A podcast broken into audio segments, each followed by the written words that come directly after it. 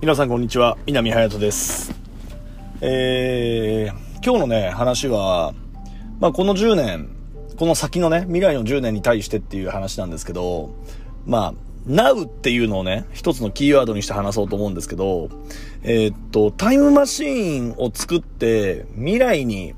行くことはなかなか難しいんですけど、まあ過去のことっていうのは、まあ大体情報として、まあ今本読んだり、まあネットで調べればわかると。いうことで、えー、タイムマシーンは、その過去に行くということに対しては、まあある程度できてるんじゃないかなっていうのを感じたんですね。で、今こそ、この、まあ、今こそって今って言っちゃいましたけど、その Now の情報を、まあ、取ることが、そのタイムマシーンを作っていく、まあ、未来に繋がっていくんじゃないかなっていうふうに、まあ、僕は感じたんですよ。で、それ何かっていうと、まあ、今日高校野球を見ていて、えー、最後3対3の同点で、まあ、結果サヨナラ勝ちになるんですけど、それを僕は、まあ、iPad で見ていて、わ、どうなるんだろうっていうのを思って見ながらパソコンで Twitter 開、広げた瞬間、もうそこに結果が出ちゃってたんですよ。わかります？この意味。だから僕はもう、がっかりですよね。えー、なんだもう結果知っちゃったじゃんっていう。まあ、これって、あのー、往々にして皆さんもあると思うんですね。だからあの、スポーツの結果とか、もう絶対言わないでくださいねとか、えー、楽しみにしている、えー、ものに対して、まあ、その日、例えば仕事が終わって SNS に広げないと、広げてしまうとみんなが結果を言ってしまっている、ネタバレしてしまっているっていうものが、まあ、あると。いうことなんですけど、これ、でも逆に考えると、もう Now を知ってしまい、その経過を知っていくしか時代的にないんじゃないかなと。だからそこで、もう、えー、起きている事項について、えー、知ることをなく進めていくより、もう知った上で過去を知っていくっていう方が、う理にかなっているなっていう風に、まあちょっと思ったんですよ。でも結果知っちゃうと、その、まあじゃあ誰が打ったかとか、まあその予想ができてしまいますよね。まあそのつまらなさっていうのはあるんですけど、となると、今僕らがやっている、まあライブの中継、まあ、野球中継、まあバスケット、まあ、スポーツっていうのは基本的にライブなので、そこにいる人にしかわからない、まあ、感動だったり、情報があると。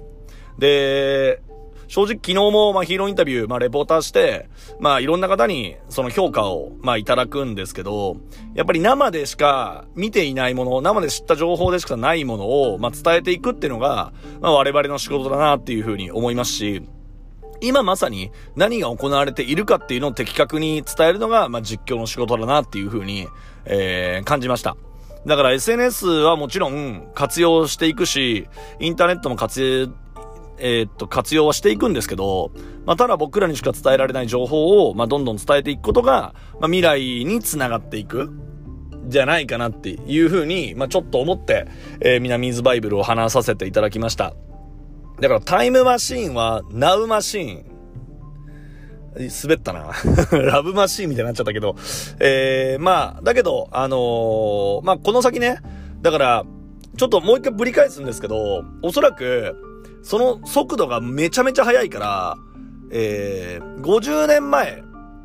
ちょっと待ってよ、戦争があったからな、ちょっとあれだけど、例えば日清戦争、日清、まあいいか、日清日露、えー、第一次世界大戦で、この間20年間あるんですけど、おそらくそんなに情報伝達とかって変わってないんですよ。しゅあのー、手法が。日清戦争の時も、えー、第一次世界大戦の時も、その間は20年あるんですけど、伝達方法ってそんな、そんなに変わってなくて、正直。ラジオや、まあテレビ、まあテレビまだ出ないか。ラジオがこう出始めてみたいな感じなんで、ただ、本当に、その時日清戦争で何が行われてたかっていうのはあんまり国民は知らないんですね。えー、第一次世界大戦でもそんなに知らないと。で、じゃあその後行われた、えー、第二次世界大戦、えー、さらに太平洋戦争の状況も、まあ、正直、ハガキが来て、いや、戦争に行かなきゃいけないと。でも、どういう状況なのか全くわからないっていう、その情報の伝達のスピードが、今の10年はめちゃめちゃ速いっていうことを一番言いたいんですよ。だから、当時の20年と、今の20年、今の10年は、全く、えー、情報のスピードが違うし、我々が認識できるスピードも違うので、そこは理解をしていかないと、どんどん遅れていってしまうし、どんどん追いつけなくなってしまう。で今までは小学校6年間で勉強するものがあったとしたら、今のおそらく小学生たちは、えー、僕らが小学校6年間で勉強したことよりも、おそらく同じ時間だけど倍近く勉強してるんですね。やっぱ、だって子供たちが普通に Wi-Fi っていう言葉を使うし、Wi-Fi さえ通ってればインターネットで何でも調べられることができると。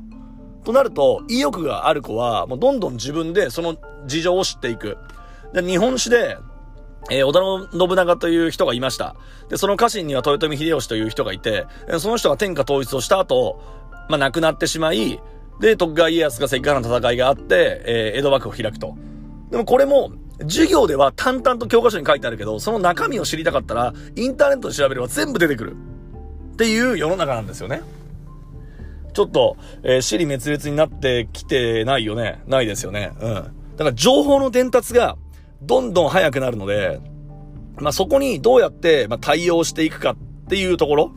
うん。ちょっとアナウンスのライブっていう話と、情報伝達と話の二つをちょっと同時に走らしちゃったので、ちょっと聞いてる方は聞きづらいかもしれませんが、まあだけどそれを知った上で生活するものと生活しない人では絶対に変わってくる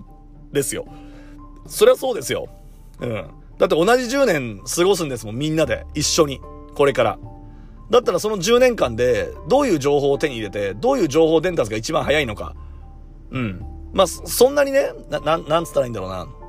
うーん、理論ばっか話してもつまらないから、からこそライブを楽しみにしてほしいっていうのはあるんですけど、そこをちょっと伝えたいなっていうふうに思いました。うん。まあ、生産性だけでね、だって新聞読む時間よりネットで見た方が早い。新聞を取るお金って何っていう風になると、まあ、インターネットは、ま、基本的に、ま、プロバイダーとか、えー、まあ、回線の問題で、あれだけど、例えばカフェとかでネットニュース読めば無料なわけですよ。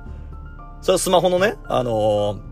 ー、通信料がかかってるとはいえ。だけど毎日新聞取ってお金を払うよりも、まあ、安く情報が手に入れられると。でもその情報が合ってるか合ってないかは自分で判断しなきゃいけないと。じゃあ何で判断するんだ？じゃあ家に帰ってテレビをつければテレビで情報がやってると。いうところにはなるけど、そこのまあ情報をどうやって取捨選択をしていくかというところは、まあご自身の判断にはなっていくし、あと、どうしても、うん、フェイクニュースとか